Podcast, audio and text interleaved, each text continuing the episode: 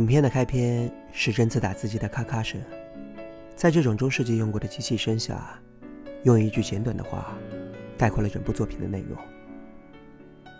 这部影片以水上飞机时代的地中海为舞台，描写了一只红猪为了荣耀、女友、奖赏与空中强盗搏斗的故事。这样的开篇并不吸引人，甚至有点让人不想看下去。一开始我是这么觉得，但是看到最后，却并不觉如此。那里蕴含着一种很难言说的意味。若是非要形容的话，我想用一句话：自由和荣耀，才是男人一生的浪漫。宫崎骏的很多作品都与飞翔有关，从《风之谷》里的飞行翼。到《天空之城》里的飞行时、空中飞船和拉普大城，再到《红猪》这部作品当中的飞艇，在宫崎骏老师的作品中，飞行好似总有着讲不完的故事和难以言明的情愫。《红猪》这部作品当中出现过的飞艇，都可以在历史当中找到原型。波洛克使用的飞机，名称与萨维亚公司于1920年代生产的机种 Savias。Twenty One 同名，而波洛克的对手卡迪什操纵的飞机，是以美国柯蒂斯莱特公司于一九二十年代期间所生产的飞行机 Curtis R3C2 为范本所设计的水上战斗机。不仅仅是作品中出现过的飞艇，包括背景的设定，也是他众多作品当中最为接近现实的。整部作品以第一次世界大战为背景，虽然并没有能涵盖所有参与一战的国家。但也提及了一些，包括美国和意大利。虽然作品有着一点严肃和政治背景，但这部作品给人的感觉却还是轻松愉快的。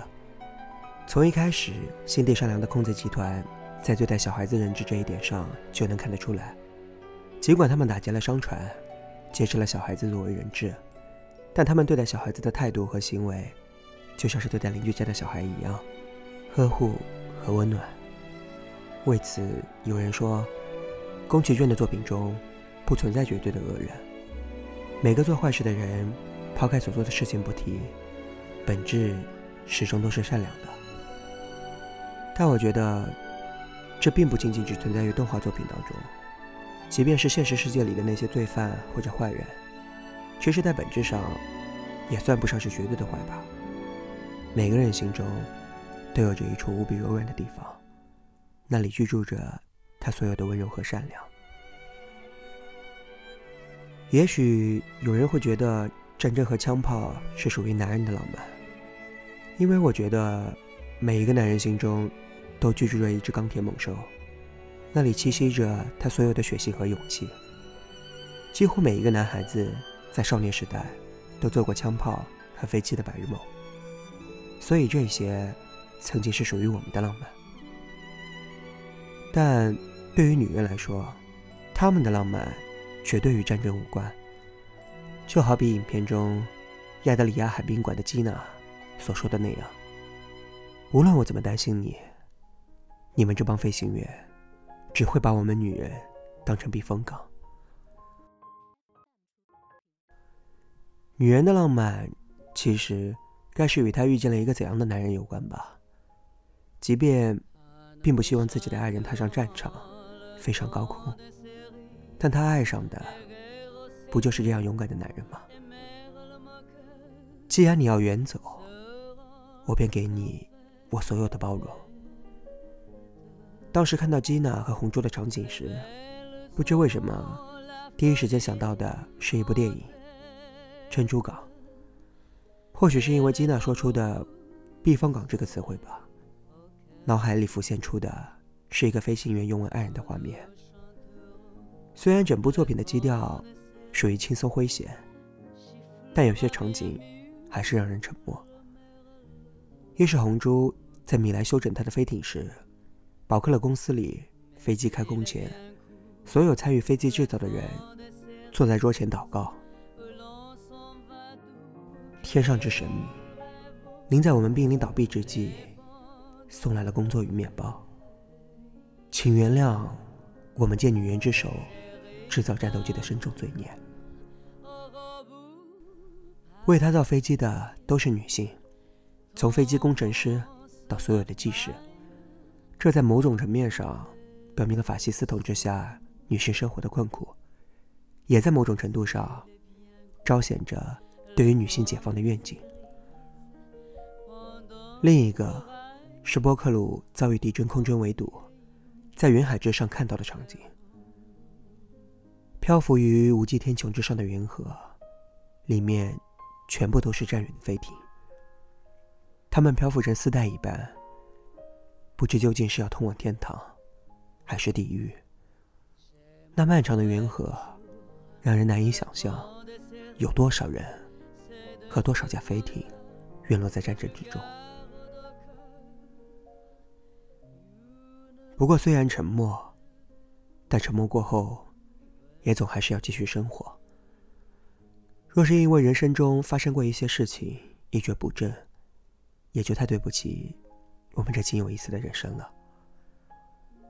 特别喜欢作品最后，飞机女工程师菲奥·保克洛说的那句话：“任何事情都应该去尝试一下，因为你无法知道什么样的事或者什么样的人将会改变你的一生。”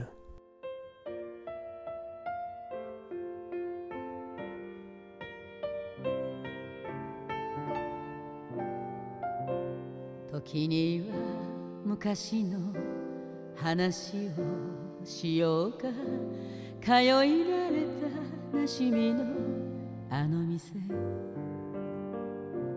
マロニエの並木が窓辺に見えてた。コーヒーを一杯で一日。見えない明日をむやみに探して。誰もが希望を託した。揺れていた時代の熱い風に吹かれて体中で時を感じた。そうだね。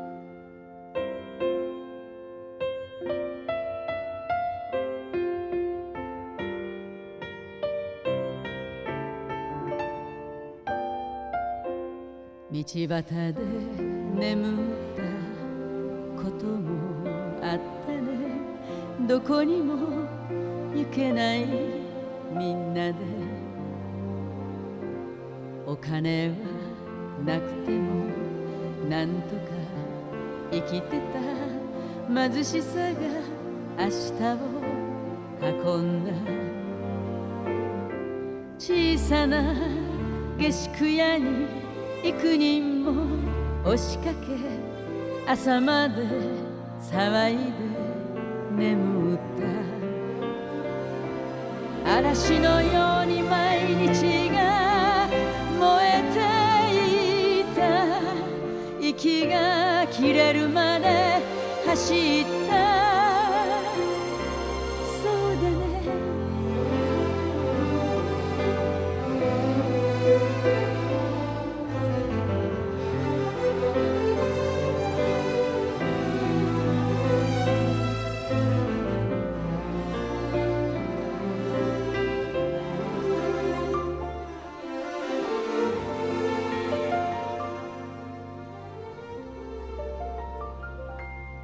一枚残った写真をご覧よ。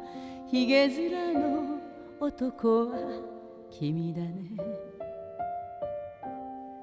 どこにいるのか今ではわからない。友達も幾人かいるけど